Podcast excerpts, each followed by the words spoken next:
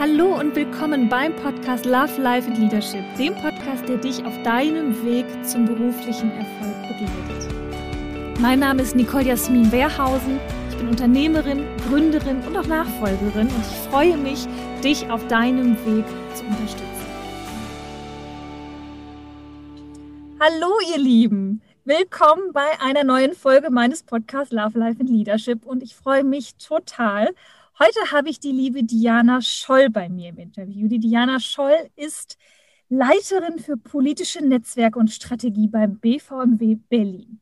Und Diana ist jene welche, die ich eigentlich nur über Instagram kenne. Denn wir beiden haben uns immer nur geschrieben, weil wir damals als eine der wenigen unter dem Hashtag BVMW unterwegs waren auf Instagram, uns immer gesehen haben, wenn ich nach Berlin gefahren bin oder an Berlin vorbei. Und irgendwann hat sie mir geschrieben und sagte, wollen wir uns nicht mehr treffen. Und daher kenne ich Diana. Unabhängig davon, von dieser sehr witzigen Geschichte, ist Diana eine sehr beeindruckende Frau. Sie ist unglaublich jung, schon Mutter eines zweijährigen Kindes. Sie ist unglaublich erfolgreich, hat eine tolle Medienpräsenz und ich freue mich unfassbar, dass sie heute dabei ist. Liebe Diana, vielen Dank. Wie geht es dir? Hallo Nicole, ja, ach Gott, äh, vielen Dank für die Einladung. Mein Gott, das ist ja, hier fühlt man sich ja direkt geschmeichelt und man weiß ja gar nicht, was man darauf einsteigen soll. gut, äh, es gibt viel zu tun. Ich glaube bei dir auch, aber das ist ja immer schön besser so als anders. Genau. Wo bist du gerade? Bist du in Berlin? Bist du im Office? Bist du zu Hause? Oder wie sieht gerade bei dir so das Leben aus? Ich bin gerade zu Hause, also entschuldige ich mich schon mal, wenn der Hund zwischendurch bellt, das könnte vorkommen. Aber ansonsten, ich bin viel im, im Office, ich bin aber auch viel zu Hause. Also wir teilen uns das so ein bisschen bei uns. Wir haben es aufgeteilt bei uns in der BVMW Bundeszentrale. Und immer mal so, ja, was halt auch ansteht. Wir haben natürlich auch einige Events, dann ist man mal ein bisschen, bisschen unterwegs. Die Landtagswahlen, da ist man auch mal tatsächlich wieder in Deutschland unterwegs. Ich war kürzlich in Mainz, war mal, ja, wieder was ganz Aufregendes. Und äh, nächste Woche bin ich in, in Leipzig und Magdeburg weil es sind zwar natürlich als digitale Events, aber man macht die vor Ort dann in einem Studio. Also von daher so ein bisschen Alltag ist vielleicht wieder eingekehrt, aber es ist vornehmlich Berlin. Ach, Wahnsinn. Sag mal, ich habe ja gelesen bei dir auf dem LinkedIn-Profil, du baust Brücken zwischen Politik und Mittelstand. Ähm, ja. Vielleicht magst du hier allen, die zuhören und dich, die dich vielleicht noch nicht kennen, mal erzählen. Ich weiß, als wir das erste Mal zusammen Weinchen getrunken haben, hast du gesagt, du kommst ja eigentlich aus dem politischen Berlin. Was ich einen so coolen Satz fand, aus dem politischen Berlin. Und bist ja mittlerweile beim BVMW eben ja auch für dieses Thema zuständig. Du machst noch sehr viel mehr. Ne? Du hast ja auch eine tolle Initiative zum Thema starke Frauen, starker Mittelstand gegründet. Da sprechen wir gleich noch drüber. Sehr gerne. Ähm, aber Sag doch mal vielleicht dieses Thema Brückenbau zwischen Politik und Mittelstand im BVMW. Wie ist der Kontext? Wo kommst du her und wie bist du dort gelandet, wo du jetzt bist? Oha. Oha. Zufall. Nein, also ich bin ja, wie, wie, du schon sagtest, Leiterin für politische Netzwerke und Strategie beim Bundesverband Mittelständische Wirtschaft. Und ich habe mir schon frühzeitig gedacht, ich möchte gern irgendwas zwischen Wirtschaft und Politik machen. Ich wollte früher immer nach Europa, weil ich auch bekennende Europäerin bin, habe mir Brüssel auch mal angeguckt, aber war dann doch sehr stark auf die deutsche Wirtschaft fokussiert und habe das auch in meinem Studium damals so angesetzt. Ich habe mhm. ähm, politische Kommunikation, Politikberatung studiert, bin dann im oh. Master noch in die empirische Ökonomik, also wirklich noch einen VWL-Master draufgesetzt, also ein Master of Science. Das klingt sehr kompliziert. Ja, wenn man Zahlen nicht mag, ist es jetzt nicht so doll. Aber man lernt auch wirklich viel, sag ich mal, mit Zahlen umzugehen und auch zu bewerten. Also es ist schon nicht verkehrt. Ich habe gemerkt, ich bin eher der Typ, der gerne redet und nicht so gerne schreibt. Von daher war die VWLer-Karriere alleine nichts für mich und da bin ich relativ schnell dann halt auch in diesen, in diesen Bereich der politischen Kommunikation gegangen. Ich habe eigentlich wollte ich immer ins Bundeswirtschaftsministerium, immer. Das war immer so oh. während meines Studiums immer so eine ganz große Idee, weil das war für mich die Verbindung zwischen Politik und Wirtschaft. Ja. Und ich weiß noch, ich saß im Auto damals vom Studium auf dem Weg nach Hause. Ich habe in Halle studiert, saß im Auto, bekomme einen Anruf, bin natürlich rangefahren, bekomme einen Anruf aus dem Wirtschaftsministerium. Ja, hallo, Frau Seidel damals noch wir würden Sie gerne einladen bei einem Praktikum. Sie haben sich bei uns beworben. Wir würden uns freuen, wenn Sie dabei sind. Und ich war so aufgeregt, wo ich mir dachte, oh mein Gott, ich habe es geschafft. Ich bin im Bundeswirtschaftsministerium. Habe gleich meinen Vater angerufen und alles und war total begeistert. und dachte mir, okay, das ist die, offene Tür, da ist sie, ich komme ins Bundeswirtschaftsministerium. Und dann war ich da und was ich gemerkt habe, es ist genau das, was ich nicht will. Oh nein, warum? Was, was war passiert? Ich bin ein praxisorientierter Typ. Also ja. wenn, wenn mir jemand etwas sagt oder mir einen Sachverhalt erklärt, frage ich immer zum Beispiel. Mhm. Ja, also es ist halt tatsächlich so, ich muss mir das vorstellen können, ich muss es greifen können. Und das Bundeswirtschaftsministerium ist ein sehr theoretisches Haus leider, mit wenig Praxisbezug. Die meisten Mitarbeiterinnen und Mitarbeiter sind Juristen. Okay, das wenig, wusste ich auch nicht. Weniger Volkswirte, vielleicht hat sich es mittlerweile geändert, ja. ja. Ein beständiger Wandel, aber zu der Zeit, als ich da war. Mhm. Der, In welchem Jahr war das denn? In welchem Jahr war das denn? 2012, glaube ich. Ah, okay. Und mein Chef, mein damaliger Chef, ich war in der Europaabteilung, also es war eine schöne Kombination. Mein Chef und ich damals, wir waren die einzigen Volkswirten, alle anderen waren Juristen. Mhm. Ich hatte ein Einzelbüro am Ende des Ganges. Alle hatten ihre Türen zu. Oh. Es, ist ein, es ist ein großes Haus mit über 1000 Mitarbeitern und ich habe mich total alleine gefühlt und das war überhaupt nicht mein Ding. Okay. Ich bin, wie gesagt, jemand, der gerne redet, der gerne auch agil arbeitet, der sich mit Leuten zusammensetzt. Wie können wir Projekte angehen? Und ich weiß nicht, das ist, es ist halt noch sehr behördlich organisiert, sehr bürokratisch an vielen Stellen. Also nur, nur so, ich weiß gar nicht, ob ich das erzählen darf, aber ich brauchte einen Antrag von, für, von meinem Chef für die Haustechnik, dass ich mir etwas an die Wand machen darf, einen Kalender. Hm, okay, also so klassische Arbeitsstrukturen. Ja, und let konzernig. Ja. Letztendlich habe ich meinen Kalender mit Klebestreifen an den Schrank geklebt, weil das einfacher war. Sind wir quasi an die Wand hängen zu lassen. Und das war irgendwie, das war nichts für mich. Das war wirklich nichts für mich. Und also ich meine, das Haus macht wichtige Aufgaben. Ich glaube, es ist nach wie vor auch ein ganz toller Arbeitsplatz, aber ich habe einfach gemerkt, dass es nichts für mich war zu der damaligen Zeit. Ich glaube, die haben wirklich eine gute Entwicklung durchgemacht, was ich so mitbekomme, auch von den Leuten, die man da so kennt. Hat sich einiges geändert, aber für mich war es halt zu der damaligen Zeit nichts. Deswegen bin ich dann in eine Politikberatung gegangen, weil das auch auf meinem Studium drauf stand. Also es war empirische Ökonomik und Politikberatung. Dann dachte ich, dann mache ich das doch mal, was auf meinem Studium draufsteht das war auch sehr interessant, Agenturleben kennenzulernen, politisches Monitoring, politische Kommunikation. Und von dort aus bin ich dann durch einen Zufall beim Bundesverband Mittelständische Wirtschaft gelandet. Ich war nicht lange in der Agentur, das war damals auch noch Berufseinstieg. Und dann bin ich als Trainee in der Abteilung Volkswirtschaft beim Bundesverband Mittelständische Wirtschaft eingestiegen. Ja. War damals ähm, für die Themenschwerpunkte Digitales und Bildung zuständig, also eher fachlich. Und ich habe schnell gemerkt, dass das für mich, wie gesagt, allein dieses thematische, diese Schwerpunkte nicht so mein Ding sind. Ich bin eher Generalistin. Mhm. Also ich mag in ja. vielen Sachen meine Finger drin haben. Ich mag ich, bin ich auch. ich glaube, ich du kennst das, ne? Ja. Und bin dann dort relativ fix als Referentin aufgestiegen, wurde dann stellvertretende Abteilungsleiterin und habe dann mehr und mehr auch darauf hingearbeitet, meinen eigenen Bereich zu bekommen. Bin dann 2000, also ich bin 2014 eingestiegen. Krass, ja, fast sieben Jahre jetzt. Ja, ich habe auch auf LinkedIn recherchiert. Du bist seit sieben Jahren beim BVMW. Ich fand Oha. Wahnsinn, ne? Oha, ja. Aber gut, bis jetzt ging es immer weiter. Also von daher, ne, wenn man halt die Möglichkeiten hat, sich selbst zu entwickeln und auch sich selber weiterzubringen, auch eine gewisse Förderung erlebt, warum nicht? Und es gibt noch so ja. viele Aufgaben für den deutschen Mittelstand, wo man sich immer denkt, man ist hier noch nicht am Ende.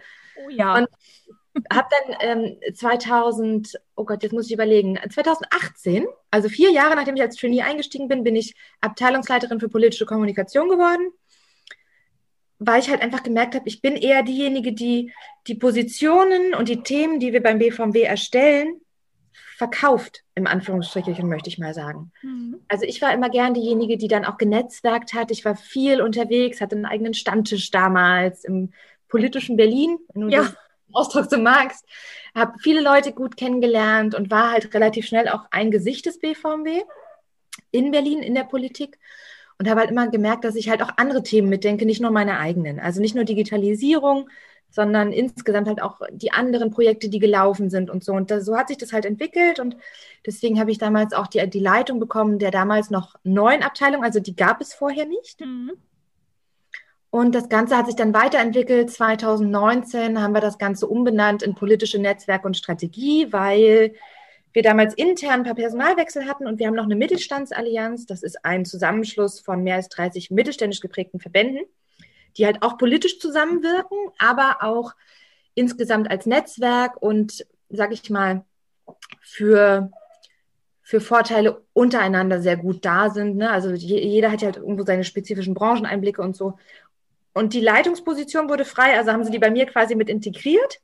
Und deswegen haben wir es ein bisschen ausgedehnt und ja, jetzt mache ich quasi die Mittelstandsallianz, also diesen Verbändezusammenschluss, aber halt auch die politische Arbeit. Und wie gesagt, also wir haben ja, ähm, um dann auf, um auf deine eigentliche Frage zurückzukommen, äh, ich baue Brücken ja. zwischen der Politik und den Unternehmen, den mittelständischen Unternehmen. Ganz viele politische Vorhaben und Gesetze sind an der Praxis vorbei, beziehungsweise orientieren sich an äh, der Großindustrie. Ja, und das kennen wir ja alle aus dem Mittelstand. Ja, da regen sich ja genau, die ganzen Mittelstandsunternehmen genau. und Unternehmer immer drüber auf, dass die natürlich immer gut gedacht sind, aber viele Methoden oder auch Entscheidungen äh, basieren natürlich auf Konzernstrukturen und sind für Mittelständler nicht immer einfach zu adaptieren. Ich formuliere es mal höflich. Ja, oder halt auch schlichtweg einfach nicht machbar. Also die gehen einfach ja. an der Praxis vorbei. Und wir sind oder wir setzen uns halt sehr, sehr stark für dieses Think Small First Prinzip ein, ja. Also wenn ich halt ein, eine politische Entscheidung habe, wen betrifft es wirklich und wer muss am Ende damit umgehen? Und es sind halt nicht immer nur die fünf Großunternehmen, wo man sagt, okay, die wollen wir aber regulieren. Deswegen machen wir ein breites Gesetz, und das ist es halt nicht. Und da sind wir sehr, sehr stark dabei. Und vor allem aber auch die Politik den Unternehmen näher zu bringen. Weil ganz viel, für ganz viele, gerade Mittelständler, ist das ein sehr, sehr weit, ein Thema, was sehr, sehr weit weg ist. Ich verstehe nicht, was passiert da. Die Gesetzestexte ja. sind kompliziert. Und genau da ist es immer, diese, diese Brücke zu schlagen, engagiere dich, wir nehmen dich mit, also auch den Mittelstand in die Politik hineinzutragen, weil es ist immer etwas anderes, wenn du als Verbandsvertreterin irgendwo vorsprichst oder wenn du eine Unternehmerin oder einen Unternehmer an deiner Seite hast, ja. weil die Praxis ganz anders da ist. Und ja, das ist halt so die Grundidee meiner Arbeit. Toll. Ich würde gerne nochmal zurück an den Anfang gehen, weil das hört sich, das hört sich ja jetzt an, das ging ja durch wie geschnitten Brot, ne? Zack, zack, zack, zack, zack, bist jetzt da, wo du bist. Du bist ja auch wirklich eins der Gesichter für den BVMW, das muss man ja auch wirklich sagen. Ähm, ich würde ganz gerne zu deiner ersten Station zurückgehen. Und zwar da, wo du sagst, ja, ich war beim Bundeswirtschaftsministerium mhm. und da war ich nicht richtig. Mhm. War das für dich dann ein, eine easy Sache, dann zu sagen, ach ja, das ist es nicht, ich gehe weiter? Oder ähm, hat dich das ein paar schlaflose Nächte mehr gekostet, weil ich sage mal, so eine Kehrtwende einzulegen, von etwas, was man sich vorgestellt hat, dann in eine ganz andere Richtung zu gehen. Ich kenne das ja auch selber.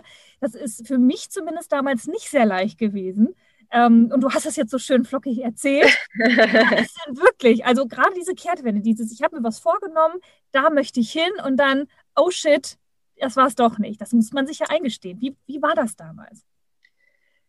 Es war in der Tat nicht einfach, weil ich habe wirklich lange und oft davon geträumt, genau da zu landen. Und ich weiß noch, meine erste E-Mail-Adresse damals als Praktikantin im Bundeswirtschaftsministerium, als ich dann wirklich diese Endung at bmwi.bund.de ja, mit ja. meinem Namen vorne dran erstmal irgendwie. Ist auch schon ziemlich cool. Eltern rausgeschickt, aber das glaube ich gar nicht durfte.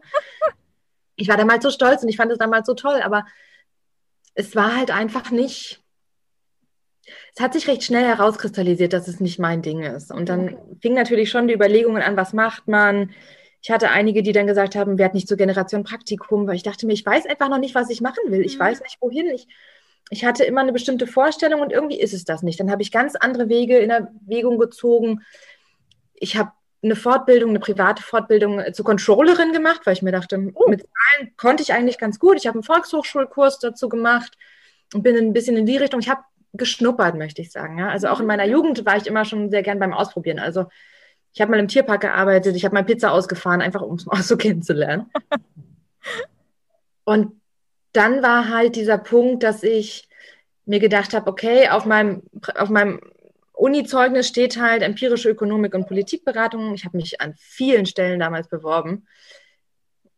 Also bestimmt 30, 40 oder so. Und es war alles nicht so richtig, es war alles nicht richtig.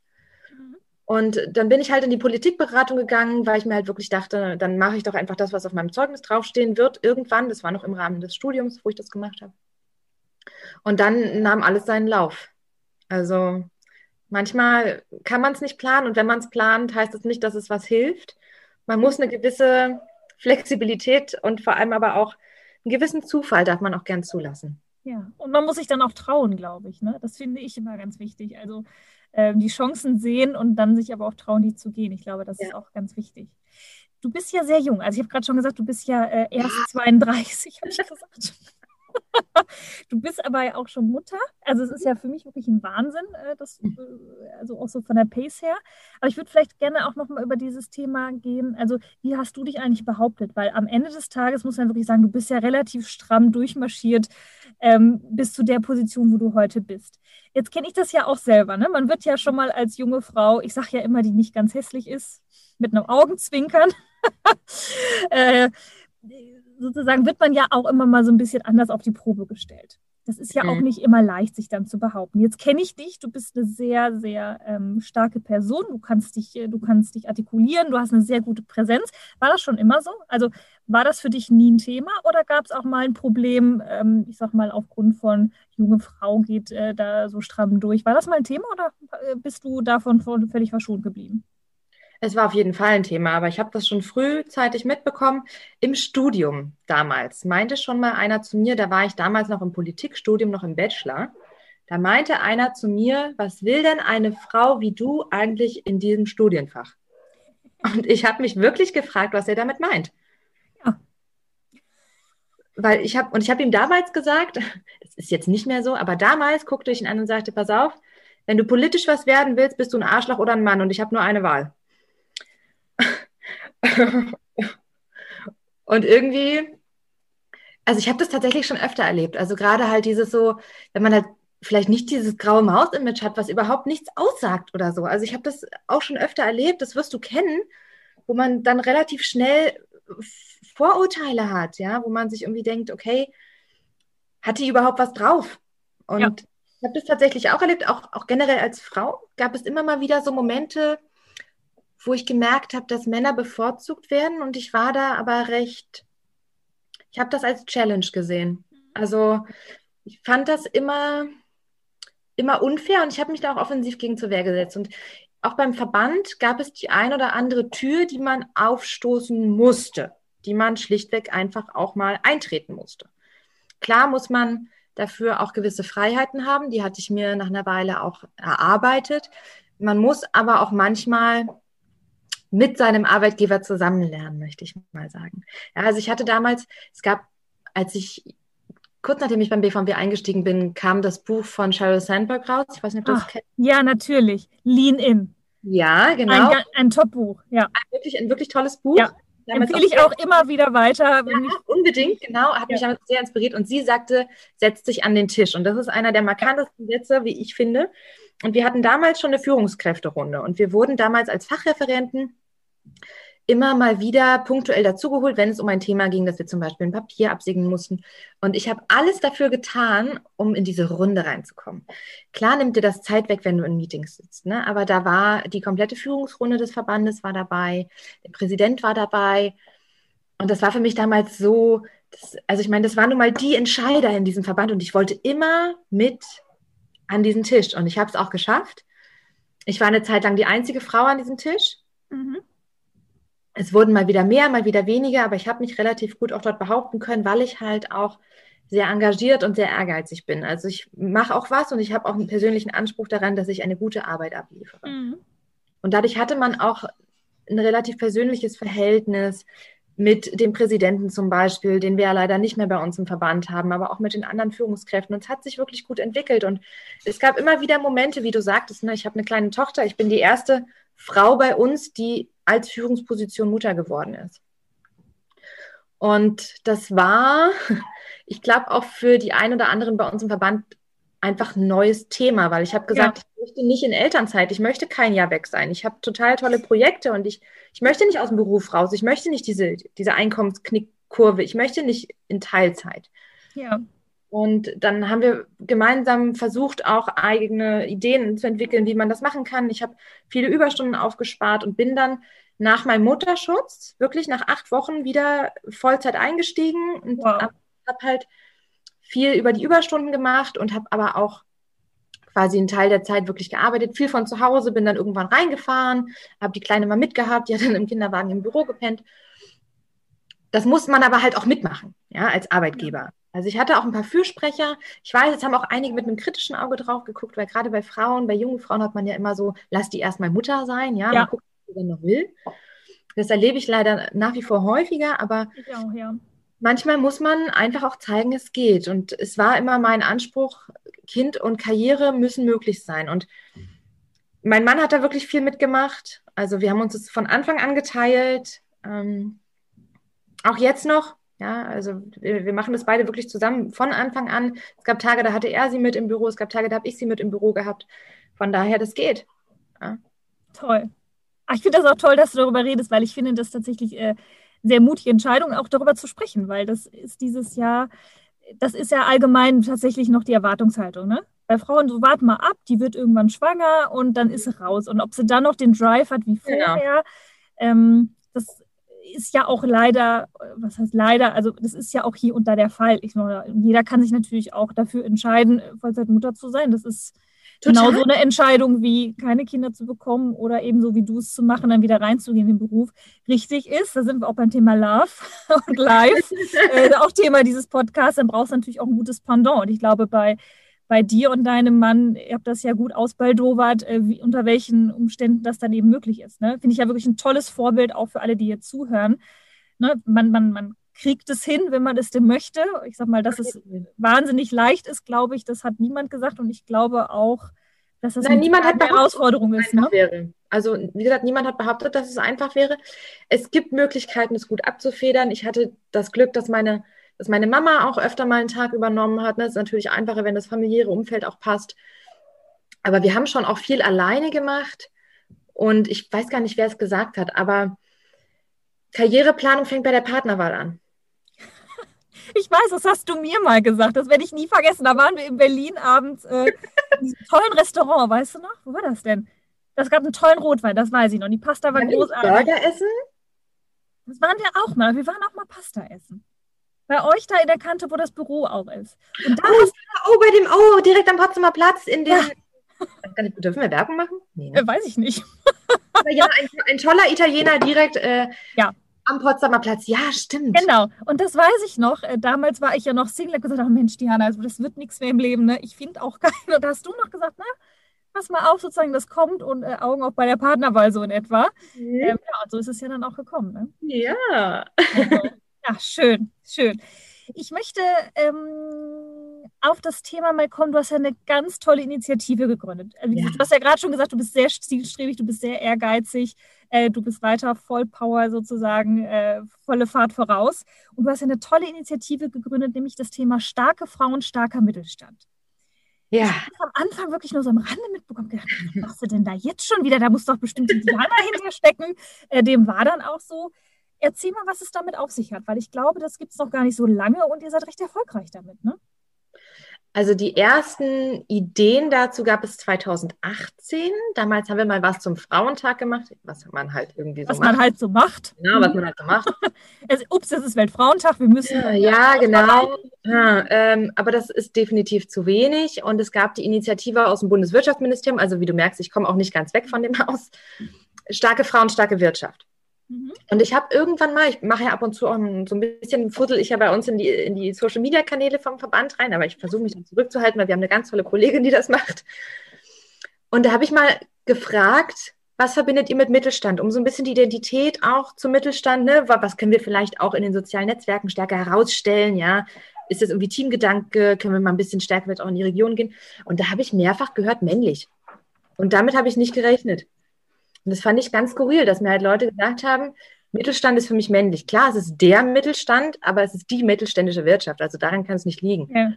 Und deswegen haben wir uns überlegt, dass wir das ein bisschen stärker forcieren wollen und haben dann starke Frauen, starker Mittelstand ins Leben gerufen. Es gab furchtbar viele Diskussionen im Vorfeld, weil man richtig aufpassen muss, weil ich habe das mit den Kolleginnen und Kollegen bei uns auch im Verband diskutiert und wir haben ja noch 300 Kollegen in ganz Deutschland, also nicht nur in der Zentrale, sondern wir sind ja bundesweit auch aktiv und die Hälfte sagte, unbedingt machen, ganz, ganz toll. Und die andere Hälfte sagte, oh mein Gott, Vorsicht, ihr werdet ein feministischer Nähkreis. Schön. Ja, und, und da musst du so ein bisschen den, den Spagat dazwischen finden. Deswegen habe ich auch gesagt, wir möchten keinen Club im Club gründen. Also es ist jetzt quasi kein, keine eigene Mitgliedschaft im BVMW oder irgendwas, wo nur Frauen rein dürfen, sondern wir schaffen Angebote.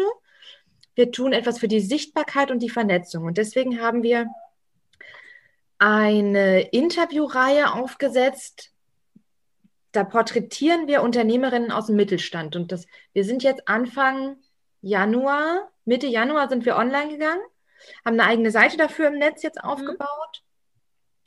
Und wir sind jetzt bei über 70 Porträts mittlerweile schon und ganz verschiedene Leute. Und das ist so schön, weil es gibt so viele tolle Frauen und meistens sieht man halt immer nur diese Leuchtturmprojekte. Ne? Ja. Es gibt so viele Namen, die kennt halt einfach jeder, aber es ist manchmal auch schwer, sich damit zu identifizieren. Und wir wollen sie einfach zeigen. Ich meine, du kennst ja selber so viele tolle Frauen aus dem Mittelstand. Ja. Ich meine, allein der letzte Podcast mit, mit der Carola, das war großartig. Ich habe ihn sehr, sehr gern gehört. Bin gut schön bekannterweise. Ja, ich würde euch gerne nochmal direkt vernetzen. Also äh, die, die Carola ist auch ganz wundervoll, also ein ganz wundervoller Mensch, aber vor allen Dingen hat die auch echt was drauf in dem, was sie tut. Und äh, freut mich sehr, dass du es gehört hast. Schön. Unbedingt, unbedingt. Also und das, und das war, fand, war für mich einfach total wichtig, da einfach auch mal zu zeigen, wen, wen gibt es denn alles, ja? Auch um zu zeigen, es gibt Frauen im Mittelstand, es gibt, die, die halten auch einfach diese, diese starke mittelständische Wirtschaft auch wirklich am Laufen. Mhm. Und ich kriege jeden Tag neue Porträts. Es ist unglaublich, was das an Resonanz gebracht hat. Wir haben eigene Veranstaltungsreihen in den Regionen dafür aufgesetzt. Ich, ich selbst starte jetzt am, am Montag, also ich weiß gar nicht, wann der ausgestrahlt wird, der Podcast, aber ich selbst starte jetzt eine Reihe äh, von Frau zu Frau, der Perspektivwechsel, wo wir ja. Große Unternehmerinnen-Persönlichkeiten auch vorstellen und wirklich mal mit denen reden kann, weil sich, es haben sich viele ein Mentoring gewünscht, das können wir aber nicht abbilden. A, gibt es viele tolle Initiativen, die das schon machen und das ist dann halt auch einfach ich habe jetzt drei Hüte beim BVMW, irgendwann reicht es auch. Ja. Sonst kannst du ja Thema Mentoring biete ich jetzt auch an. Äh, Richtig, äh, ja, also, Mentoring kannst du gerne auch zu mir schicken. ich übernehme das gerne. Eins zu eins Mentoring, das, das, das ja. können einfach andere viel besser, als wenn wir jetzt irgendwie anfangen, da mit, mit quasi auch reinzufuschen. Und deswegen wollen wir es halt ein bisschen größer, aber einfach mal wie in so einem Kamingespräch einfach mal vertraut sprechen, ein paar Tipps, ein paar Tricks und einfach mal wirklich eng miteinander vernetzen. Und das ist so ein bisschen die Idee. Und das geht jetzt auch weiter, dass wir dass immer mehr Kolleginnen und Kollegen draußen Veranstaltungen machen. Das ist unglaublich. Und wir haben damit eine starke Presseresonanz. Wir haben wirklich super Feedback von den Unternehmerinnen. Ich fand das so süß, weil es wird einfach sehr emotional. Ja, also es ist kein Thema, wo es rein ums das ist quasi nicht nur ein Business-Bossy-Thema, sondern du merkst einfach, wie deine Emotion mitspielt. Ich hatte letzte Woche eine Unternehmerin, die, die sagte, Vielen Dank für das Porträt. Ich habe mich so geehrt gefühlt, dass, auf, dass ich aufgenommen wurde in die Reihe. Meine Mama hat es zuerst gesehen und war total stolz. Oh. das ist aber schön. Ja, und, das, und da kriegen wir einfach so viel Feedback und es ist so schön. Und deswegen ist es eine wirklich tolle Initiative. Es läuft super gut. Ich, ich habe auch teilnehmen. Ich weiß, ich bin dir auch nicht. Ja, ja, ich weiß, ich bin dir ein schuldig. Äh, ja. ich, äh, ich liefere nach. Ja, aber das ist auch wichtig. Also ich, ähm, mir ist es ja auch ein großes Anliegen, weil es gibt, es gibt viele Frauen im Mittelstand, es gibt auch viele Frauen in Führungspositionen, die sind nur häufig nicht so sichtbar. Also es gibt so diese zwei, drei Leuchtturmfrauen, ähm, ohne Frage, aber die siehst du halt nicht so. Ne? Also so, ich sag mal, so die große Masse siehst du halt nicht. Und ich fand das sehr witzig. Ich habe eine kleine Anekdote dazu. Ich habe äh, heute Morgen so ein bisschen LinkedIn gescrollt und habe dann so eine Anzeige gesehen von einer, ähm, von einer Unternehmung wo wirklich so eine klassische Anzeige, so, hey, wir haben irgendwie eine Auszeichnung gewonnen und dann so ein sehr, sehr Bild, so ein tolles Bild darunter. Aber es waren wirklich so 15 Männer, alle so, weißt du, so, mhm. so eine klassische Pose. Und ich habe das gesehen und dachte, drei, zwei, eins, gleich geht's los. Und es ging dann auch los, ne? So nach dem Motto, was für eine Frau hier und da. Und klar ist natürlich auch, ähm, nicht in jeder Branche gibt es total viele Frauen, die dann auch nach oben wollen. Ne, das muss man auch Richtig. an dieser Stelle mal sagen. Ja. Es gibt auch nicht so viele, die nach oben wollen. Ne? Also es ist ja nicht so, als, als würden, würden überall die Frauen jetzt klein gehalten. Das ist ja nicht so. Also Nein. 2021. Es gibt viele tolle Frauen, und, aber die ein bisschen sichtbarer zu machen, dass das selbstverständlicher wird, dass eben so Sätze wie, wie du sie gehört hast im Studium, ich habe die ja auch in meinem Job gehört, als ich bei der Versen AG angefangen habe, hat das erste Mal wirklich jemand zu mir gesagt, ach, und Sie als Frau wollen jetzt diesen Job machen? Mhm. Sind wir denn hier? Unglaublich, oder? Ja, unglaublich, aber solche Sätze fallen ja. Und ähm, ja, deswegen finde ich das eine ganz tolle Initiative, einfach dieses sichtbar machen. Ne? Nicht ja. diese, oh Mann, Frau, Feminismus, das ist ja. meine, meine Ecke, muss ich auch gestehen. Ähm, aber einfach sichtbarer zu machen, es diverser zu machen und damit einfach dieses Selbstverständnis hinzubekommen. Ne? Genau. Das ist einfach, dass man am besten gar nicht mehr drüber reden muss, weil am Ende des Tages geht es um Leistung und um nichts anderes. Eben und einfach mal halt diesen Austausch, wie du sagst, und einfach mal über Themen reden, wo man sich fragt, wie haben das andere gemacht? Und wenn ich halt selber keine anderen sehe, Ja. Kann ich sie auch nicht fragen. Also von daher, es geht nicht um Förderung oder so, darum geht es nicht, sondern es geht halt wirklich um Sichtbarkeit. Sichtbarkeit, ne? Ja, das ist es. Sichtbarkeit und dann wird es auch selbstverständlicher und dann ist es nicht mehr so exotisch Ja. und ja, super. Ich finde das eine ganz tolle Initiative. Das ist richtig gut. Und wie gesagt, mein Interview kriegst du auch noch. Ja, bitte. Ich freue mich da sehr drauf. Ich werde auch immer wieder nachfragen. Ja, das ist gut. Ja, ich hatte doch Anfang des Jahres ein bisschen was hier zu tun mit Love Life and Leadership. Da ist ja so ein bisschen was entstanden. Ähm, das musste dann auch tatsächlich erstmal realisiert werden. Neben diesem Thema, dass du ja viel in der Politik unterwegs bist und jetzt auch viel für die Initiative Frauen und Sichtbarkeit tust, bist du ja auf der anderen Seite auch unglaublich, ich sag mal, affin beim Thema digital. Ich Mhm. sehe auf Instagram, ich sehe dich in fancy Live-Formaten mittlerweile. Äh, wir beide haben auch äh, diese, ich glaube, die Digital X war das, ne? wo ich vor einem Greenscreen stand und dann irgendwie bei euch Ja, ja, im Digicamp, genau, live bei euch im Studio war. Und zumindest, wenn ich dich so sehe in den sozialen Medien, ähm, dann habe ich das Gefühl, die Diana startet digital durch. Das ist das Gefühl, was man hat. Das hatte ich ja bei der Carola auch, bei der, bei der weiß ich, dass es so war. Und bei dir muss ich sagen, ähm, sieht man, sieht man auch einen totalen Progress. Also ich habe mich neulich gefragt, hat sie eigentlich eine Moderatorenausbildung gemacht? Hat sie eigentlich so ein Digitaltraining gemacht? Sie macht das so souverän. Ist es die Übung? Also erzähl mal vielleicht ein bisschen was über das Thema auch digitale Sichtbarkeit, also sowohl was das für dich bedeutet, aber auch für den, für diesen Verband. ich freue mich gerade total über deine Aussage, weil ich habe das Gefühl, an dich komme ich noch meilenweit nicht ran. was Oh, was danke. Sichtbarkeit im Digitalen betrifft. Also mein Gott. Ich, ich sage ja, ich rede gerne und ich glaube, man merkt das auch heute hier beim Podcast. Und ich habe vor, das war 2016, glaube ich, oder 17, 2017, Ja. ich war ja, wie gesagt, viel im Netzwerken. Ich habe das immer gern gemacht. Und dann habe ich halt auch Leute kennengelernt, die eigene Veranstaltungsformate gemacht haben, wo man dann auch mal geholfen hat, auch Leute zu besetzen oder mal gesagt hat, hey, willst du nicht mal den mit in, in, auf die Bühne setzen oder so? Auch immer gerne Frauen tatsächlich schon. Mhm. Und dann meinte da einer mal zu mir, okay, und du moderierst dann. Ich habe das noch nie gemacht vorher. Ja. Aber es hat mir total Spaß gemacht. Und generell auch, ich, Vorträge halten finde ich auch schön, aber ich bin lieber jemand, der frei redet, der diskutiert auf Podien oder ähnlichem, ist der halt interagiert. Und da Mhm. ist Moderation natürlich ein ganz tolles Beispiel. Und das hat sich dann immer mehr entwickelt und dann habe ich das irgendwie festgemacht, also neben dem Beruf auch noch Mhm. Habe das dann öfter mal für Veranstaltungsformate gemacht. Mittlerweile hat sich das einfach so entwickelt. Ich mache es gerne. Ich glaube, ich mache es auch wirklich gut. Was heißt, ich glaube? Ich mache es gut. Da bin ich. Definitiv. Also überall da, wo ich dich schon gesehen habe, 1A.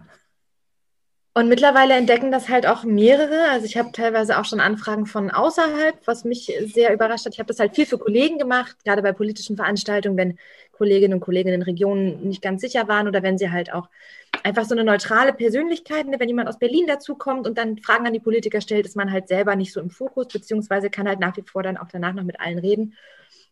Und mittlerweile hat halt auch mein eigener Verband insgesamt mich da stärker entdeckt. Wir hatten jetzt eine, wir mussten ja auch alle ins Digitale gehen. Mhm. Wir haben immer so eine große Bundestagung, wo wir uns wirklich mit allen 300 Kollegen und der Zentrale in Berlin oder in Düsseldorf öfter mal treffen, wo sich ausgetauscht wird etc. Und wir haben das jetzt digital gemacht.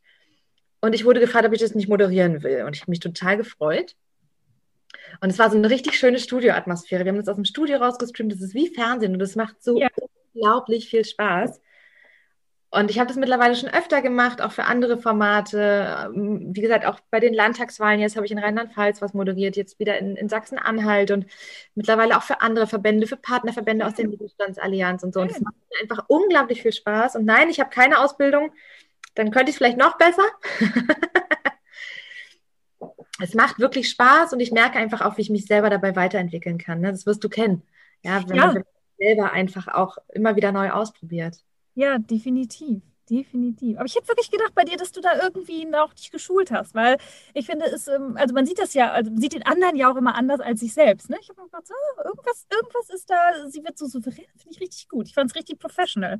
Also Die Übung macht den Meister, was das betrifft. Mittlerweile ist es halt einfach ein bisschen öfter gewesen. Und ich glaube, Ja.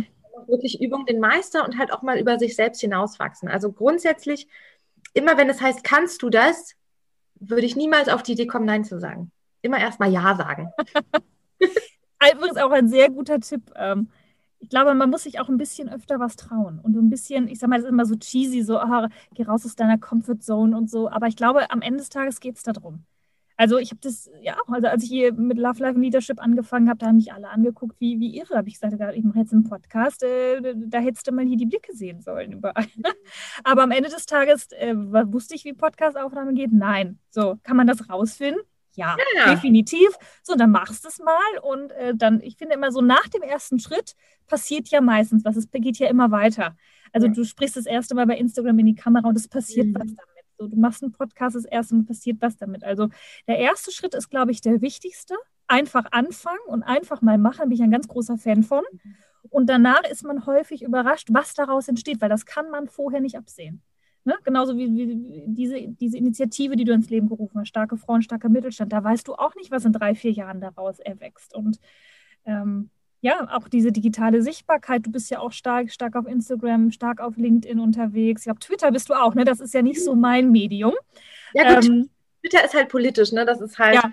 da kriegt man halt viele Sachen einfach mit, deswegen. Aber ich bin tatsächlich gar nicht so, also ich mache öfter mal was, aber wie gesagt, also an dich komme ich meilenweit nicht ran. Da muss ich, da muss ich mir selber noch mal ein bisschen, ein bisschen mehr rauskitzeln. Habe ich mir schon gedacht, als ich den Podcast mit, mit der Carola und dir gehört habe, dass ich mir dachte, okay, vielleicht muss ich mal ein bisschen öfter. Ja, das war übrigens auch haben ganz viele gesagt äh, nach dem Podcast mit Carola, dass sie gesagt haben, sogar hier meine, meine Mitter, meine Assistentin sagte, weißt du was, Nicole, ich habe das immer belächelt mit dem Instagram. Aber jetzt habe ich verstanden, dass das ja zum Business dazugehört. Wo ich mir dachte, ja, Genau. Ja. Also, aber das, ähm, ja, ich glaube, man, man muss immer, es ist wie Zähneputzen, ne? Man muss damit anfangen und dann sollte man dabei bleiben bei der mhm. Sache. Und dann passiert auch Großartiges. Ja, wohl wahr. Und es, ist, es gibt so viele schöne Möglichkeiten und gerade durch das Digitale haben wir halt alle die Möglichkeit, Sichtbarkeit äh, darzustellen für uns, unsere Themen darzustellen, uns selber quasi auch zum Markenbotschafter, nicht nur von ja. uns, sondern halt auch von Themen werden zu lassen. Ich meine, du, du bist das beste Beispiel dafür. Und das ist, ich meine, wir kennen uns über Instagram. Wie großartig ja. ist das denn? Überleg mal, wir sind ja. Weg gelaufen. Wirklich, wir haben uns äh, rein über Instagram. Ich werde das ja. immer unter diesem Hashtag BVMW. Da ja. waren damals nicht so viele unterwegs, so vor nee. zwei, drei Jahren. Und da habe ich, du bist immer in mein Feed geflattert. Da dachte ich mir, die sieht ungefähr so alt aus wie ich, die sieht nett aus. Ich die macht ähnliche Sachen. Der schreibst du mal, weil ich habe auch immer einen Anker in Berlin gesucht. Ich war zu der Zeit beruflich ja sehr viel in Berlin.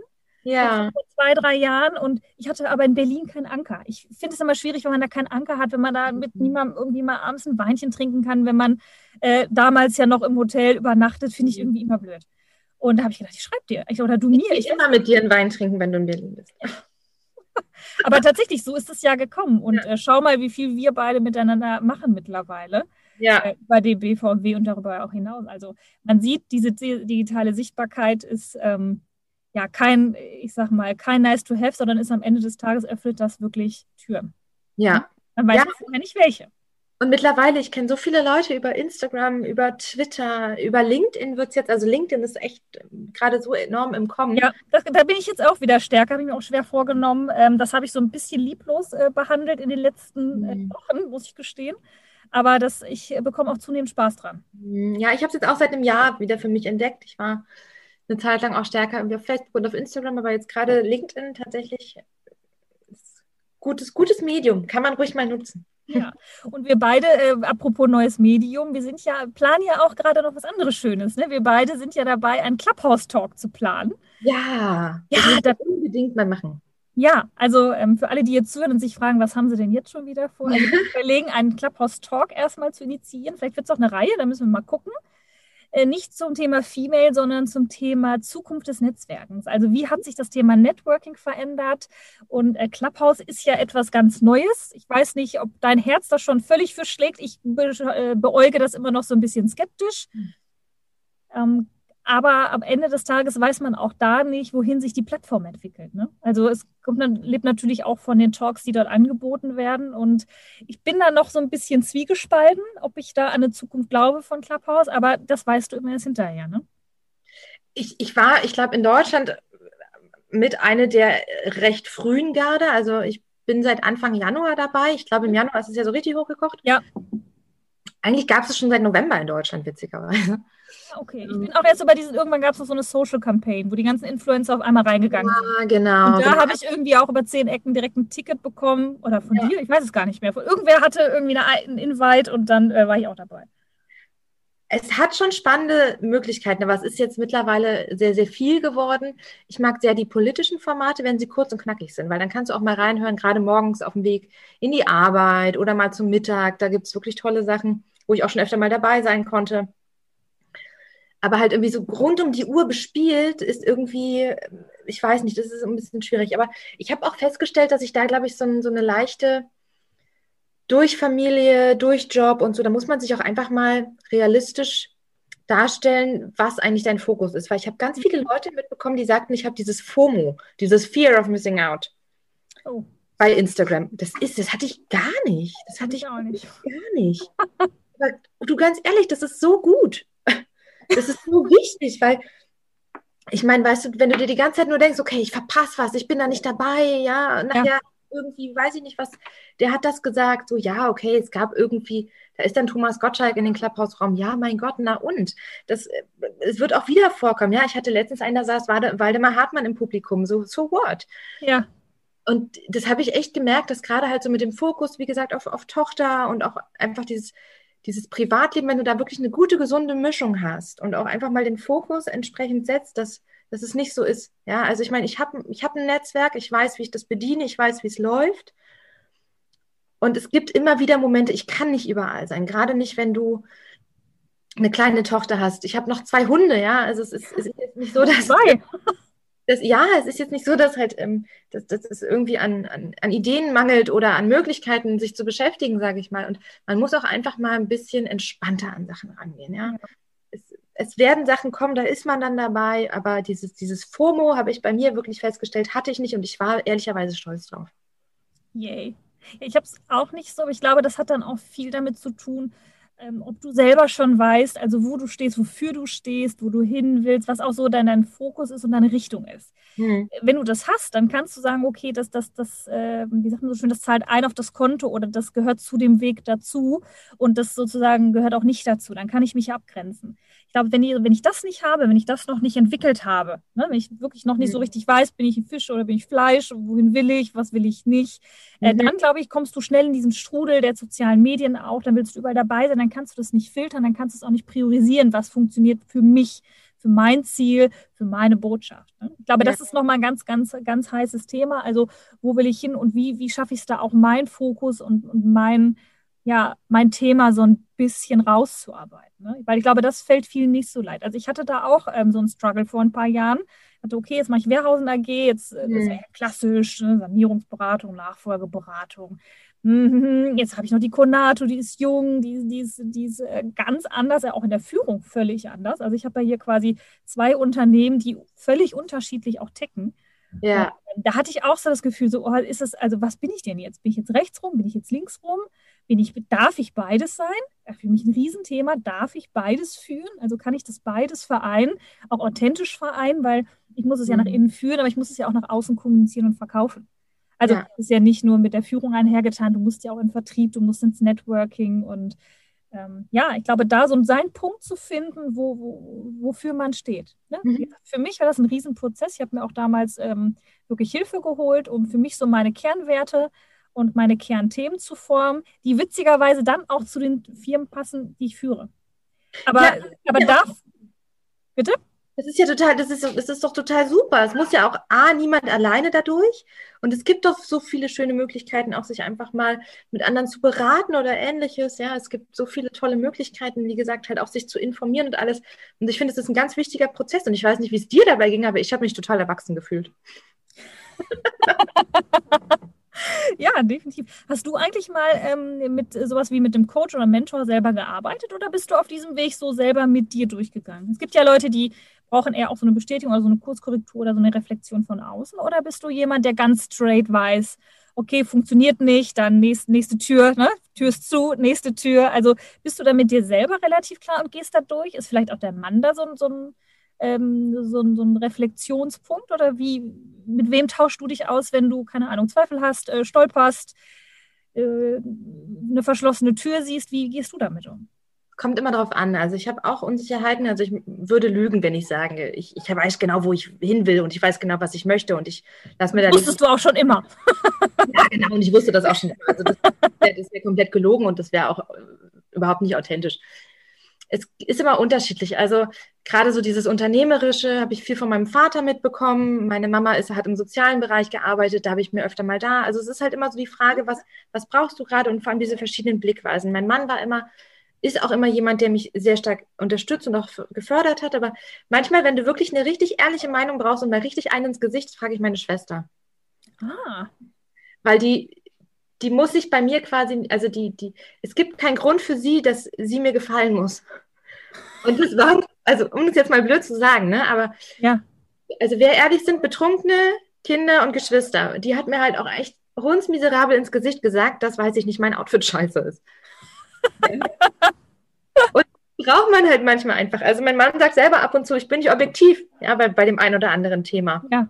Und deswegen ist es schön, wenn man halt mehrere hat. Ich habe selbst nie mit einem Coach gearbeitet, finde das aber einen sehr spannenden Aspekt. Ich habe mal über ein BVMW machen wir manchmal bei so Teamtagungen oder bei Führungskräfte-Meetings haben wir manchmal so, so kleine Coachings, mhm. die dann aber für alle sind. Also wo man kein mhm. persönliches Coaching hat, da habe ich ein bisschen was mitbekommen. Aber ansonsten finde ich es halt wirklich sehr, sehr spannend, auch in seinem Umfeld mal zu gucken. Ich tausche mich mit Freunden aus, aber halt wieder auch mit der Familie, mit Arbeitskollegen, mit, mit, mit Netzwerkkontakten, die gefühlt ja zu Freunden werden. Ja, ja, ja also, definitiv. Also von daher, da, da, gibt es schon viele Möglichkeiten. Also niemand muss irgendwo alleine durch. Und es ist auch ein, ein, totaler Irrglaube zu sagen, okay, ich habe jetzt aber meinen mein Fokus und ich muss da durch. Es kann dir doch ruhig einer sagen, dass du auf, auf einen Abgrund zusteuerst oder dass du, dass du in eine Sackgasse reinläufst. Das heißt ja nicht, dass du da drin stecken bleiben musst. Ja, oder dass du dich komplett verändern musstest. Vielleicht gibt es einfach noch einen kleinen Weg, den du noch nicht gesehen hast. Ja, definitiv. Und ich glaube, das ist auch wichtig, sich, und dafür ist ja auch dieses Netzwerk gut.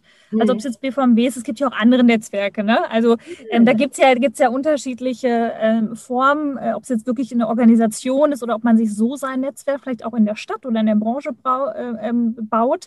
Aber ich glaube, das ist ein gutes, äh, ja, vielleicht nicht korrektiv, aber es ist ein guter Impulsgeber, dass ich zumindest die Möglichkeit habe, wenn ich irgendwo stecken bleibe, jemanden anzurufen. Also genau. das habe ich auch schon immer ähm, schon immer gemacht und das war auch meine, eine meiner ersten Amtshandlungen, als ich in das Unternehmen meines Vaters eingestiegen bin. Mhm. Das war, glaube ich, Tag zwei, habe ich gesagt, okay, ich kenne niemanden, Hilfe, ich bin zurück in der Heimat, ich brauche ein Netzwerk. Und ich kannte niemanden. Ich weiß noch, ich bin immer ganz alleine nach Dortmund gefahren, äh, zu irgendwelchen Netzwerkveranstaltungen. Ich habe mir immer vorgenommen, du sprichst mit drei Leuten, vorher gehst du nicht nach Hause. Und das gebe ich auch heute meinen Mitarbeitern mit. Das ist wow. eine ganz simple Regel yeah. für alle, die von, vom Grundtenor her schüchtern sind. Ja. Bei mir glaubt das immer keiner, aber ich bin vom Grundtenor her schüchtern. Und ähm, glaubt dir wirklich keiner? Ja, ich weiß, das ist auch gut so. äh, aber das ist wirklich so. Ich gebe das auch meinen Mitarbeitern mit. Wenn ihr auf Netzwerkevent geht, nehmt ja. euch das vor, mit drei fremden Leuten zu sprechen, weil es bringt ja auch nichts. Ich beobachte das so häufig so, dann glucken die Leute aus einer Abteilung zusammen oder ja. die, die eh immer zusammen tun, es bringt dir ja nichts, sondern trenn dich von deiner Herde, sag ich immer. Mhm. Ähm, nimm dir nur drei relevante Gespräche vor. Zwing dich dazu. Ähm, und es ist erstaunlich, was da passiert. Aber man muss sich trauen. Und ich nehme, ich gebe das jedem mit drei ja. relevante Kontakte. Geh und rede mit drei fremden Menschen. Auch wenn ich auf einem digitalen Event ja. bin zum Beispiel. Und es hat, äh, neulich hat der BVMW, hier der Peter Danowski, ne? Der ja. auch in der Regional Hohmeister war da auch mit drin. Ja. Ähm, wir haben irgendwie so ein digitales Networking mal wieder gemacht. Ja. Und dann war ich irgendwann in so einem kleinen ähm, Meetingraum mit dem Reginald drin. Dann sagte weißt du, Nicole, kennst du nicht jemanden irgendwie, der jemand für den Bereich Aufbau von Social Media kennt? Ich sage, Reginald, ich? Meine Firma. Ach, Nicole, ich mich jetzt, habe ich ja ganz vergessen. Ja, darf der ja, dich. Ich, ich kenne jemanden sogar sehr gut. darf, ich, darf der dich denn anrufen? So, und zack, zack, drei Tage später hatte ich, einen, hatte ich einen neuen Kunden. Super. Und einen ganz tollen Kunden, mit dem wir super zusammenarbeiten, witzigerweise auch aus Dortmund. Also unglaublich, wie die Zufälle da manchmal spielen. Und ja. ich weiß noch, ich hatte am, am, am selben Tag, ich hatte eigentlich keinen Bock. Oh, weißt du, gehst jetzt da rein in das Event oh, lohnt sich das eigentlich, kennst du doch die Leute. Aber wie der Zufall es will und wie sich das ja immer zeigt, du gehst rein, du zwingst dich vielleicht auch am Anfang mit drei Leuten zu reden und es kommt immer was raus. Es kommt immer was raus. Es ist unfassbar. Ja, Ja, ja, aber das, also es ist ein super schönes Beispiel, um nochmal ganz kurz drauf, auf das davor zurückzukommen, auch mit, mit dieser Selbstreflexion. Ich hatte das, ich glaube, du bist auch so ein Typ, deswegen will ich es nochmal ansprechen. Ich hatte letztens eine Frage irgendwo gesehen, da fragt jemand, wann hast du das letzte Mal nach Feedback gefragt? Und ich dachte Ja. mir gestern. Ja, diese, diese Reflexion auch von anderen, man, es, es heißt nicht, dass man auf andere hört und dass man sich komplett beeinflussen soll, sondern wirklich einfach mit einer Reflexion, vor allem nicht nur nach oben. Ich frage immer meine Mitarbeiter, auch bei Praktikanten, auch bei Studenten, was hat dir gefallen, was hätte ich persönlich besser machen sollen, etc. Das finde ich ganz wichtig und ich glaube, du bist ein gleicher Typ. Ja? Also dieses, dieses Feedback, um für sich selber daraus Schlüsse zu ziehen, nicht um sich bewerten zu lassen oder um sich, sage ich mal, fre fremdsteuern zu lassen. Ja, darum geht es nicht, sondern einfach mal so eine gewisse Reflexion von verschiedenen Perspektiven aber auch. Ja, wir sind ja alle subjektiv, ne? Also Ja, ja. ähm, da kann sich ja keiner von frei machen. Jeder glaubt, er ist objektiv. Das ist ja der größte Irrglaube Ja. der Menschheit. Das ist ja niemand. Das kann auch niemand. Und ähm, auch, das ist so, ich frage viel meine Mitarbeiter, ich frage auch viel Externe mal um, um Feedback. Aber ich äh, bin auch ganz mittlerweile, das hatte ich früher nicht so, wenn ich zum Beispiel nicht weiterkomme mit einem Kunden oder in einer anderen Situation, ich frage mich immer, was tust du dazu bei? Äh, Das Mhm. habe ich, das mache ich erst, seitdem ich mal, ich habe mal so eine NLP Practitioner Ausbildung in Mhm. Hamburg gemacht. Nicht, weil ich das praktizieren wollte, sondern weil mich das interessiert hat, was das eigentlich ist. Ich habe das immer für einen großen, äh, ja, für eine gefährliche Waffe gehalten. Und ähm, war aber, aber eine sehr gute Fortbildung, kann ich nicht anders sagen, waren noch tolle Leute drin. Und ähm, seitdem, also da habe ich diesen Blickwinkel gelernt. Also man sagt ja immer, der andere ist schuld und der andere ist komisch und der andere ist so und so. Ja, also immer mal kurz hingucken, was man denn selber vielleicht für, für Angewohnheiten hat und was man denn auch selber dazu beiträgt. Mhm. Gerade auch, wenn man, wenn man so ein Typ ist, ich bin ja zum Beispiel sehr schnell. Ich bin sehr schnell, ich bin sehr generalistisch und ich bin sehr schnell im Durchdenken. Und es gibt natürlich Menschen, die völlig entgegengeprägt sind. Ich weiß, also das Beste ist immer, wenn ich mit meinen Controllern hier rede aus der Wehrhausen AG. Da treffen Welten aufeinander. Und da muss ich mich sehr zurücknehmen. Und ähm, mittlerweile habe ich auch die Größe und die Stärke, wirklich zu sagen, ich weiß, ich mache euch wahnsinnig. Ich erkläre euch noch mal ganz kurz, warum ich so bin. Ich versuche mich jetzt auch zurückzunehmen. Ähm, geht auch ein Stück auf meine Art zu sein zu. Und das ist total gut, wenn man das adressiert und sagt, ich bin vom Typus her so und so. Ich weiß, du bist, du arbeitest anders, weil dann kann man über die, über die Arbeitsweise reden und auch über das, was einen vielleicht stört am anderen, ohne den anderen anzugreifen. Ja. Das ist, das, ist, das ist ein sehr, sehr wertvolles Werkzeug. Das kann ich wirklich nur empfehlen. Und ja, Feedback einholen, definitiv. Manchmal ein bisschen aufpassen, von wem. Ja, wie, wie gesagt, es, es, geht, es geht nicht um Fremdsteuerung oder um, um Beeinflussung oder, Ja. oder selber halt unter den Scheffel zu stellen, sondern einfach auch mal, wie gesagt, um eine gewisse Selbstreflexion. Deswegen finde ich es halt auch von Mitarbeitern gerade sehr, sehr wichtig, weil es geht ja auch in deinem Podcast um Leadership und genau Yes. da ist halt auch ein ganz wichtiger Aspekt dabei. Was macht mich als Führungskraft aus? Was, was möchte ich selber? Und einfach auch da sicher zu sein, man ist auf einem Weg, vielleicht, vielleicht hat man selber was im Kopf, was bei den anderen gar nicht so ankommt. Ne? Du sagtest es ja selber, ein sehr schneller Mensch, weißt, ein sehr impulsiver Mensch, ein realistischer. Und manchmal ist man im Kopf vielleicht auch ein bisschen schneller als beim Handeln. Und das ist dann immer nicht ganz einfach. Ja, definitiv. Aber darum geht es. Ich sage mal, ich glaube, gutes Leadership ist vor allen Dingen, sich selbst zu kennen. Und weil nur wenn ich mich selbst kenne und auch weiß, wie meine Eigenarten sind. Also jetzt liebevoll gemeint, das ist ja gar nicht schlecht, sozusagen. Jeder ist ja so, wie er ist, weil er so ist. Und das ist ja auch gut so, dass wir so sind, wie wir sind. Aber nur wenn ich mich selber kenne und meine Art, wie ich arbeite und wie ich geprägt bin, und dann bin ich überzeugt von, ähm, kann ich auch andere gut führen. Das hat gar nicht so viel mit Genau. Inhalten zu tun, ähm, sondern das hat was mit diesem, mit dieser Art zu tun, okay, wo bin ich, wo bist du, wo wollen wir hin? Ich sage immer, es kommt nicht drauf an, was ich meine und was du meinst, es kommt drauf an, was der Kunde meint. Jetzt lass uns mal hinsetzen und gucken, wo die Lösung ist, weil ähm, ich sage das hier bei uns in der Organisation auch immer, es gibt nur ein oben und ein unten. Da ist der Kunde Mhm. hier. Und mich interessiert nicht, wer hier Praktikant ist, Student ist oder Vorstand ist. Das ist völlig irrelevant. Ja. Jeder ist verantwortlich, jeder hat Kontakt mit dem Kunden und das ist die einzige Hierarchie, die es hier gibt. Und das meine ich auch ernst. Ja. Es, Sehr gut. Finde ich wirklich sehr gut. ja, es gibt häufig dann so schöne Überraschungen. Ich sage das immer sehr bewusst auch im Vorstellungsgespräch. Ne, auch, dass wir mit Eigenverantwortung arbeiten. Und es ist immer, wirklich original, jedes Mal, dass die Leute nach zwei, drei Wochen zu mir kommen und sagen, du meinst War nicht nur eine Phrase. du meinst das ja wirklich, ihr macht das ja wirklich so. Ne, weil die dann gerne am Anfang immer so, ähm, so dieses, dieses Chefgehabe, das kann ich ja gar nicht haben. Ne? Oder wenn, wenn mein Vater dann im Büro ist, dann so, dein Vater. Dann sage ich immer, das ist nicht mein Vater und ich bin auch nicht seine Tochter, das ist der Wolfgang, ich bin die Nicole, können wir jetzt normal arbeiten? Also das ist wirklich erstaunlich, man muss das aufbrechen. Jeder mhm. sagt, er will hierarchielos arbeiten. Ja. Wie er kommt in eine Organisation wie die meine, wo das eben genauso ist, dann wundert man sich manchmal, ähm, dass der ein oder andere das dann zwar gut findet, aber sich echt akklimatisieren muss. Das finde ich ja. total spannend. Ja, es ist wirklich, das ist wirklich immer sehr interessant, ja. Ja. Ja, dann Thema New Work, ne? Ich sag mal, New Work einführen in mittelständische, ich sag mal eher klassisch geprägte Strukturen, das wird eh noch ein Thema der nächsten Jahre werden. Äh, da freue ich mich sehr drauf, äh, das auch mit den Unternehmen umzusetzen, weil ich glaube, das wird nochmal ein richtiges Thema. Das wird richtig spannend. Generell ja. Personal, agile Arbeitskultur. Super spannendes Thema. Ach, schön. Mensch, liebe Diana, wir, wir reden, es sind so viele spannende Themen. Ich glaube, ich muss, wir müssen irgendwann nochmal einen Podcast machen. Für heute würde ich tatsächlich sagen, wir machen langsam einen Cut. Ich möchte aber eine letzte Frage noch an dich stellen. Mhm. Was sind deine Herzensprojekte, die du für die nächsten Jahre noch vor der Brust hast? Was ist das? Also ich kenne dich ja, du hast viele Ideen. Was ist so das Herzensthema, wo du sagst, oh, das möchte ich gerne noch umsetzen oder vielleicht auch, da bin ich schon in der Umsetzung. Vielleicht darfst du darüber reden, vielleicht auch nicht. Was ist so das, wofür du brennst? Puh, Vielleicht auch außerhalb des BVB, kann ja sein. Also vielleicht ist es auch ein privates Herzensprojekt. Und also ich bin so ein Parallelläufer, auch schon immer beim Lesen. Ich habe immer mehrere Bücher. Ich weiß nicht, ob du das kennst, aber mhm. so ein großes Projekt bin ich tatsächlich nie immer nie fixiert gewesen, weil sich auch immer vieles ergibt. Ein großes Projekt ist wirklich das mittelständische Thema, was mir auch einfach wirklich sehr am Herzen liegt.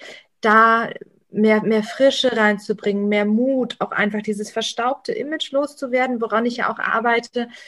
Dankenswerterweise auch mit großartiger Unterstützung von vielen wie dir zum Beispiel. Ne? Also da einfach dieses, da gehört dieses Frauenthema rein, da gehört das politische Thema rein, aber auch die jungen Leute. Ja, ja. ganz viel halt auch dieser, dieser junge Mittelstand, der noch nicht so stark wahrgenommen wird. Mittelstand hat man sofort ein Bild im Kopf, ne? Sofort ja. eine Produktionshalle, einen alten Aktenschrank und ein versifftes Büro mit einem Holztisch, wo ein Mann hinter sitzt. Das hat man irgendwie so im Kopf und das finde ich nicht richtig. Und ich habe das Gefühl, wir geben gerade ganz viel für unser Rückgrat der deutschen Wirtschaft her, dass wir es kaputt machen. Und das ist so ein Punkt, da würde ich gerne weiterarbeiten. Generell halt dieser Wirtschaftsstandort Deutschland. Wir verbauen uns gerade vieles im unternehmerischen, auch im politischen. Und da ich ja sowieso diese Schnittstelle habe, ist das in der Tat ein Punkt, der für mich sehr, sehr wichtig ist, wo ich selbst halt auch meinen Teil dazu beitragen möchte, möchte ich mal so sagen. Und ansonsten privat, ich habe, ich habe mir ein Keyboard gekauft, als ich oh. vor einer Weile betrunken im Taxi saß. ich weiß nicht warum. Und da bin ich jetzt gerade so ein bisschen dabei, ähm, die ersten Sachen und ich habe mir vorgenommen, noch eine Sprache zu lernen. Ich Ach, bin schön. so sprachbegabt, also ich kann ein bisschen Französisch, ein bisschen Spanisch, Englisch, aber ich würde gerne ins Italienische gehen und das ist so ein privates Projekt, was man sich noch ähm, vorgenommen hat und da schauen wir mal, wie ich das hinbekomme. Aber so ein bisschen halt dieses selber weiterlernen einfach auch. Ach, schön. Ah, das kann ich so gut nachvollziehen. Ich bin, ja auch immer auf der Suche und, und habe auch immer Projekte auf mehreren Ebenen. Das Lass uns gemeinsam Italienisch lernen, dann bleiben wir wenigstens dran. Ja, ja ich überlege gerade tatsächlich, äh, ob ich nochmal in Spanisch einsteige, weil ich verstehe relativ viel. Ja, ja, ja. Wenn man so Latinum hat und so, ähm, auch im ja. lateinamerikanischen Kontext war ich ja mal ein bisschen unterwegs. Also ich verstehe sehr viel, aber ich kann es nicht sprechen. Ich kann es wirklich nicht sprechen. Ich verstehe wirklich, aber über Sprechen geht nicht. Oder was ich auch gut fände, wäre Griechisch tatsächlich. Finde ich auch ja, sehr spannend. Mhm. Griechisch, ähm, weiß ich auch gar nicht warum, äh, habe ich im Moment so eine fixe Idee. Ähm, also von daher Italienisch vielleicht. Ich bin auch bei Spanisch dabei. Ich wäre auch bei Griechisch dabei. Ich hatte nämlich mal als Kind, ich wollte immer ein Hotel auf einer griechischen Insel haben. Also von daher bin ich auch total dabei. Sehr schön. Ich sehe schon, wir müssen zusehen, dass wir uns mal wieder treffen. Online, online kann man die Kurse ja super zusammen machen. Das wird klasse. Okay, ich suche was raus. Ach, Diana, meine Liebe, ich danke dir so sehr, dass du hier ähm, wirklich mein Gast warst. Wir haben so viel erfahren. Ich äh, bin mir relativ sicher, dass wir sehr viel inspiriert haben, ihren Weg zu gehen, äh, seinen Weg zu gehen und ja, danke dir sehr auch für deine offenen Worte. Du hast uns ja auch viel Einblick gegeben, auch so ein bisschen deine persönliche Welt. Das ist ja auch nicht immer selbstverständlich. Wir haben ja hier auch eine gewisse Reichweite. Also ich danke dir sehr. Ich danke Letzte, dir. Dankeschön. Letzte Frage. Wo können dich die Leute erreichen? Wie ist dein Name auf Twitter? Wo finden sie dich auf Instagram? Ähm, vielleicht die, die Homepage von BVMW nochmal ganz kurz. Also wo könnte ich die Leute anschreiben, wenn sie jetzt sagen, entweder, wow, eine tolle Frau, äh, möchte ich einfach mal kennenlernen oder B sozusagen, BVMW äh, interessiert mich, eigentlich weiß ich gar nicht, wovon die beiden da reden, da möchte ich nochmal tiefer einsteigen. Wo, wo können die Leute dich am besten erreichen? Auf mehreren Kanälen. Ich, also es findet mich jeder auf, auf LinkedIn, Diana Scholl. Ähm, Im Zweifel, wenn man es googeln möchte, Diana Scholl BVMW, kommt man auch auf alle Kanäle, ob auf Xing oder auf LinkedIn. Und bei Twitter und bei Instagram habe ich tatsächlich Handles. Da bin ich Six in One House. Die Geschichte erzähle ich den anderen mal, warum ich so heiße. und genau, also von daher, aber auch gerne www.bvmw.de, da findet ihr mich auch. Und wie gesagt, LinkedIn, Instagram, egal wo, ich freue mich. Super, schön. Und äh, ansonsten schreibt gerne mir, ich leite euch direkt weiter. Und ähm, ja, ich finde es ganz toll, Diana. Ich finde es auch richtig toll, was du machst, dass du auch dem BVMW so einen jungen Anstrich gibst. Ähm, ich glaube, ja, ich glaube, das ist wichtig. Also ich muss auch sagen, wenn, wenn es jetzt nur so diese klassischen Mittelständler dort vertreten wären, wäre ich sicherlich auch nicht mehr dabei, was schade wäre, denn der BVMW macht viele gute Sachen und hat mir auch schon viele gute Kontakte mhm. beschert. Also das muss ich wirklich sagen. Ähm, ich bin ja ein großer Netzwerker, bin ja auch viel bei den Wirtschaftsjunioren mhm. unterwegs und hier auch lokal sehr viel unterwegs in Dortmund und in Hamburg. Und ja, ich kann das nur jedem empfehlen, jeder, der sich selbstständig macht, aber auch, ja, auch vielleicht Nicht-Unternehmer oder Nicht-Selbstständige. Verknüpft euch, ähm, sucht euch Gleichgesinnte und ihr werdet euch wundern, welche Türen euch da geöffnet werden. So, meine Liebe, ich danke dir. Euch danke ich jetzt fürs Zuhören. Ich wünsche euch noch eine wundervolle Zeit, wo auch immer ihr diesen Podcast jetzt hört. Ähm, schreibt mir gerne, wie ihr die Folge gefunden habt, auf meinem Instagram-Profil oder schreibt uns direkt auf iTunes oder auf Google eine Bewertung. Ich bedanke mich an dieser Stelle erstmal für eure Aufmerksamkeit und sage bis nächste Woche. Wenn dir diese Folge des Podcasts gefallen hat, freue ich mich, wenn du den Podcast auf Spotify und iTunes abonnierst.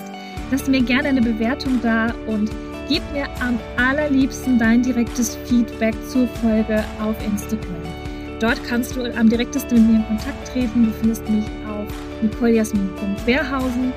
Und wenn du darüber hinaus noch Informationen über mich suchst, findest du die auf meiner Homepage www.nicoljasminwehrhausen.de.